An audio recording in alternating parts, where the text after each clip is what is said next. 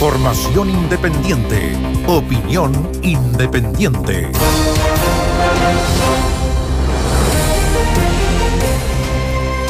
Van a salir 10 comunas en la región metropolitana que estuvieron cerca o un mes en, en, cuarentena. Eso es uno de los puntos, pero la verdad que la noticia sigue concentrada sobre la polémica o la pelea política sobre el 10%. El gobierno decía no, 10% por ningún motivo. El día domingo ya el día viernes en Radiograma lo adelantaba el vocero de gobierno que la conclusión era presentar su propio proyecto el día viernes, eh, perdón, el domingo, el presidente Sebastián Piñera lo pone sobre la mesa. Ahora, ¿por qué ocurren estas cosas? Más allá de las necesidades de la gente, la presión política, etcétera. Bueno, porque estamos ante un gobierno que tiene un nivel de respaldo bajísimo. 9% de acuerdo a la encuesta de Mar de hoy día, ¿no es cierto? De CADEM. Perdón, de CADEM. De, de CADEM. Eh, con además una coalición que se ha ido no sé si la palabra es desmembrando, pero a lo menos buena parte de ella alejándose del Ejecutivo, incluso algunos por simple cálculo electoral, ¿no es cierto? No vienen elecciones, quizás para algunos estarán sacando el cálculo de que no les conviene aparecer muy cercano a un gobierno que tiene tan bajo respaldo. Pero además porque lo que ha ocurrido desde el estallido social, lo que ha ocurrido es que el Parlamento ha querido asumir atribuciones que antes o no tenía o no ejercía algunos dirán que no ejercía, otros decían que simplemente no tenía. Y, tal como lo dijo en algún momento el senador Jaime Quintana, estamos viviendo un parlamentarismo de facto, ¿no es cierto? Vale decir, con el, con el Parlamento asumiendo atribuciones o pretendiendo eh, asumir atribuciones, según algunos que no les correspondería de acuerdo a la Constitución, pero en la práctica en eso está. Y esta tensión entre Parlamento y Ejecutivo no ha salido gratis, digamos no le ha salido gratis tampoco al Parlamento, ¿eh? que quede claro, porque también ahí hay que decirlo que, las críticas han abundado. Pero como sea, en, esa tensión entre Parlamento y Ejecutivo nos hemos encontrado con un ida y vuelta de más de un proyecto, de más de una declaración, de más de una interpretación legal, de más de una interpretación constitucional. Em, ahora, no es la primera vez que nos damos cuenta, ya lo vimos en anteriores administraciones, lo que ocurre en un país como el nuestro cuando en un régimen presidencial, bueno, el presidente se encuentra que no tiene los votos suficientes en el Congreso. Le pasó a Michelle Bachelet durante siendo su mayoría. segunda, siendo mayoría, pero después en los hechos la perdió porque algunos sectores de la democracia cristiana e incluso del PPD fueron reticentes a aprobar alguna de sus reformas. Entonces nos encontramos, no sé, no sé si en un punto ciego, pero donde la administración eh, del Estado empieza a ser muy, muy compleja los proyectos de ley, llega un gobierno que es elegido con un programa. Ese programa supone proyectos legislativos. Y ya de partida no tienen los votos para llevar adelante el programa con el cual salió elegido. Algunos dicen, bueno, saltémonos directamente a un sistema parlamentario. Hay que ya advertir para quienes están en esa idea, las ventajas sí que tiene, pero también los peligros, ¿no es cierto? Una dispersión política gigantesca, una inestabilidad. Atomizado totalmente al estilo Perú, siendo que Perú no lo es. Es que no, todo puede ser como Perú, pero, puede generarse una inestabilidad en el sentido que no se puedan conformar mayorías. Muchas oposiciones al final. O, que no se pueda conformar una mayoría, digamos, estable en el tiempo y que signifiquen caer. Bueno, quizás no sea tan dramático. Bueno, pero hoy día estamos en un tirón que más allá de la política contingente también tiene que ver casi eh, un tironeo entre, de facto, ¿no? entre sistemas políticos distintos que están aparentemente conviviendo en nuestro país o que algunos pretenden hacer convivir. En ese escenario, claro, el gobierno está literalmente acorralado. En sus propias filas, digamos, hay votos que se suman a la oposición, en sus propias filas hay críticas que se dicen ya sin ningún embozo y, claro, y en ese contexto cuando el gobierno presenta este proyecto de retiro al 10%, que si uno lo mira estrictamente con los números, claro, tiene estos 200 mil pesos para las personas que ya retiraron todo, que, puede ser efectivamente muy atractivo. Que es algo que no se le ocurrió a la oposición, porque si a la oposición se lo hubiese ocurrido, lo habría planteado también. Lo que pasa es que no puedo. Claro, esto irroga gasto directo del arca fiscal. Ahí sí que hubiese sido total y absolutamente inconstitucional. Claro, no habría pasado. Pero... No, no, no hubiese pasado bajo ningún argumento, ninguna lógica.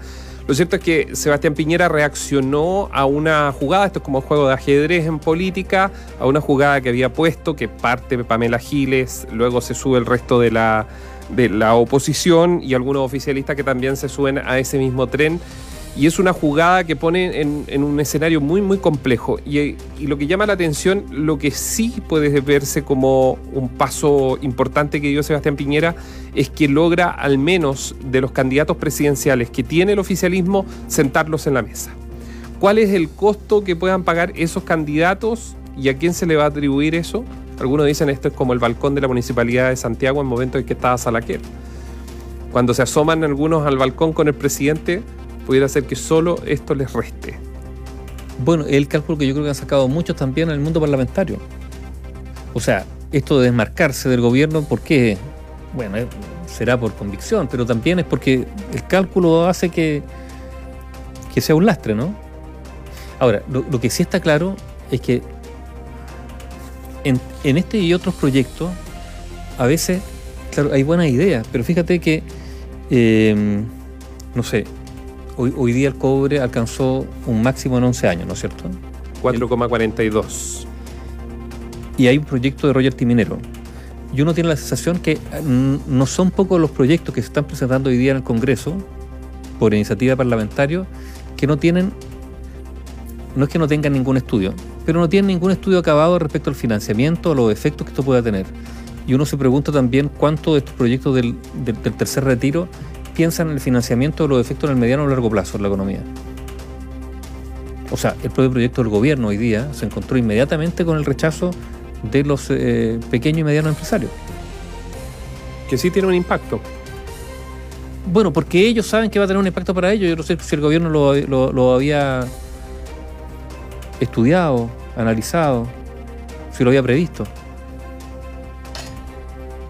yo insisto, en, esta lógica, en esta dinámica que se está dando de, no sé si la palabra son ofertones, pero a tu proyecto yo le agrego otro, a veces la, mm, la capacidad de analizar estos proyectos, yo insisto, en el, impacto del mediano y largo plazo se pierde, o se está perdiendo. Hay una, hay una, hay una dinámica, una aceleración que, hace que... Yo creo que el, gobierno ha llegado tarde, ha llegado tarde a, las jugadas eh, políticas, se ha quedado en lo técnico que, ojo, tiene razón en muchos de los argumentos que entrega tanto el Ministerio de Hacienda como la Presidencia. Yo sé que hay algunos sectores que no les gusta escuchar esto, pero sí tiene razón respecto a si revisamos el Banco Central, que es un ente autónomo con el liderazgo que tiene y el reconocimiento que tiene no solo en Chile, sino que en la región.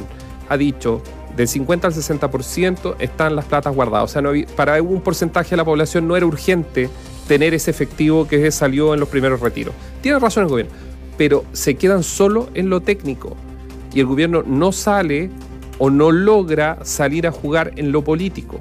Y ahí es donde se genera este entrampe en que Sebastián Piñera va quedando absolutamente solo porque nuevamente le falta esa muñeca política, de entender que hay temáticas que se pelean en el campo de lo político. Bueno, pues yo no sé cuál es el déficit de este gobierno, uno podría decir muchos, digamos, pero, pero no hay que olvidar, a ver, este es un gobierno que, a ver, este es un gobierno que se ha elegido con una alta votación, que tuvo unos dos primeros años, digamos, donde administró una realidad económicamente bastante feble, hay que decirlo. O sea, la promesa del gobierno de, reactivar la economía se estaba cumpliendo, pero de una manera, podríamos decir, sosegada, ¿no es cierto? Mejor que el gobierno anterior, sí, pero no sé si basta con eso. Pero después del estallido social, se desencadenaron fuerzas, yo insisto, aquí hay sectores de, particularmente de la izquierda, que no toleran que haya un gobierno de derecha. Que, se, le atraganta y, se dio la oportunidad para que e, esas fuerzas articularan muchas, muchas cosas, muchos movimientos de protesta, eh, muchos frentes parlamentarios eh, ante, ante, propuestas gubernamentales, y todo esto además alentado por los errores, como tú dices, consecutivos de la actual administración el, gobierno se ha equivocado mucho, no solo en llegar tarde, porque una cosa es llegar tarde, que ya es un error, pero además se ha equivocado en otras cosas. Pienso todo lo que han sido estos, cambios, estos ajustes ministeriales, que no significaba un cambio de, timón para nada. O sea, ¿dónde está el, ministro de, del Interior hoy día? Un alcalde con un título de ministro del Interior, pero no tiene ni un liderazgo. Lo que ha ocurrido es que se han, ido, erosionando eh, las figuras políticas del, del gobierno con estos sucesivos cambios que al final han terminado prácticamente en nada. O sea, no diré que un gobierno a la deriva, pero es un gobierno que marca un rumbo que lo lleva a una playa un poco oscura. Y además yo tengo la sensación sin capacidad de, eh, Tomar el control de, De tomar el control. No, para nada. de, cambiar, de cambiar el rumbo. ¿Por qué? Bueno, porque es difícil hacerlo con, con el nivel, yo no diría tan bajo de apoyo, pero con el alto nivel de animadversión que hay hacia, esta- hacia la actual administración y hacia la figura del presidente, que hay que decirlo. Es difícil gobernar así, es difícil generar política, no, no políticas públicas, generar actos políticos cuando tiene ese nivel de rechazo, que es muy grande. Eso en el ámbito político, la- las dudas son qué va a pasar, tendré, eh, se preguntan los auditores, ¿van a haber dos 10%? ¿Qué pasa si se aprueba el 10% que envió el gobierno? ¿Qué pasa si el Tribunal Constitucional no acoge el requerimiento que ha presentado la administración Piñera y el presidente tendría que promulgarlo? ¿O queda ahí en status quo y se promulga automáticamente? Son las dudas eh, que existen. Por ahora no hay certeza sobre un apoyo real y concreto político en la mañana temprano, Daniela Ruiz Tagle nos contaba, nos informaba sobre, por primera vez, todos los senadores de oposición emitieron una, mm, una declaración en que rechazaron la iniciativa del presidente Sebastián Piñera, la que anunció el domingo por la noche. Entonces, ahí hay un signo de interrogación respecto a qué va a pasar con el proyecto que se anunció ayer. Si va a ganar adeptos, va a lograr materializar o salir de la Cámara de Diputados, cómo va a evolucionar en el Senado, cuánto se va a demorar ese proyecto antes de materializarlo, son las dudas que todavía existen y no podríamos tener una respuesta. Mientras, el Tribunal Constitucional esta semana tendrá que dirimir primero eh, el primer paso, digamos, para dar cabida a este requerimiento que presentó el gobierno de Sebastián Piñera. Entonces, ante la pregunta, ¿para cuándo? Solo un signo de interrogación. No podríamos decirle para cuándo eh, se pueda llevar o, o se pueda promulgar un proyecto como este. Pero imagino que el Ministerio Interior tendrá que estar evaluando seriamente, con preocupación, que a propósito de este tercer retiro han surgido manifestaciones focalizadas, pero que podrían extenderse, de los portuarios. Sobre todo el puerto de San Antonio, que es El la principal ¿no puerto. cierto? claro. Entonces, el, el gobierno me imagino que estará, Los Tomando- mineros han dicho que van a los estar mineros ahí. podrían hacerlo, y no solo, bueno, hay, hay varios sectores, digamos, productivos del país, trabajadores. La CUT está convocando a una paralización para que se junta con el 1 de mayo, que siempre es Claro, un- para el viernes. Entonces, ojo, con el, ojo para el gobierno, digamos, que me imagino que estará evaluando lo que significa cómo este retiro o tercer retiro también ha generado espacios para que algunos sectores estén convocando manifestaciones contra, contra el gobierno. y puede generar algo que siempre ha ocurrido en las administraciones. Si usted hace memoria rápida, eh, Mr. Bachelet, hasta Ricardo Lago, Sebastián Piñera anteriormente, siempre hay un término que dicen se le está negando la sal y el agua al gobierno. Esto puede generar, eh, generar esto del 10%, un bloqueo también, eh, un bloqueo político en el Congreso a otros proyectos que el gobierno buscaba impulsar o que buscaba poner acelerador. Por eso es tan complejo también el momento político que se está viviendo a nivel de Congreso, a nivel con el, entre el Ejecutivo y el Legislativo, porque pudiera, ya las ciertas señales se están dando de una especie de bloqueo, presentando indicaciones, no revisando. Podría ser una lista larga respecto a lo que puede ocurrir de parte del Parlamento. Por eso es tan interesante esta semana, sin lugar a dudas, va a ser clave.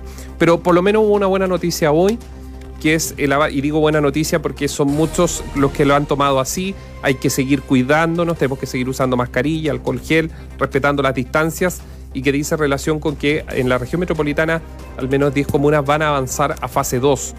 Yo creo que eh, es, es un momento probablemente esperado por pymes, por pequeños locatarios que van a poder abrir sus lo- locales nuevamente, peluquerías, por ejemplo, de lunes a viernes se van a entregar nuevas disposiciones sobre los aforos.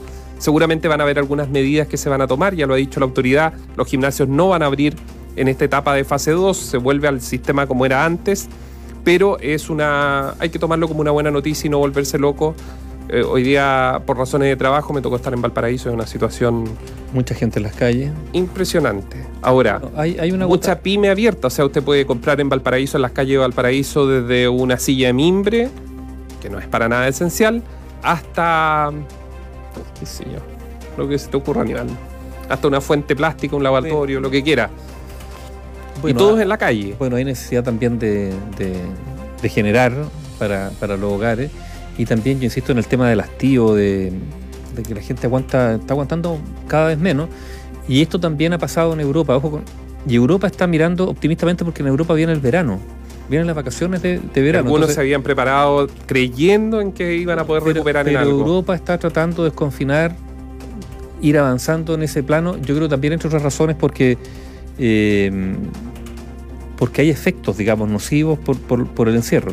El tema de la salud mental, por supuesto, pero además de la gente que ya le cuesta aguantar las restricciones a pesar de que son necesarias. Por lo menos, mira, hay, hay distintos planos. Pero lo más básico hay que mantenerlo, que es la higiene, la mascarilla, el distanciamiento. eh, o sea, eso por lo menos mantenerlo para garantizar que la circulación del virus por lo, por lo menos no se dispare. Análisis sin compromisos. Opinión independiente.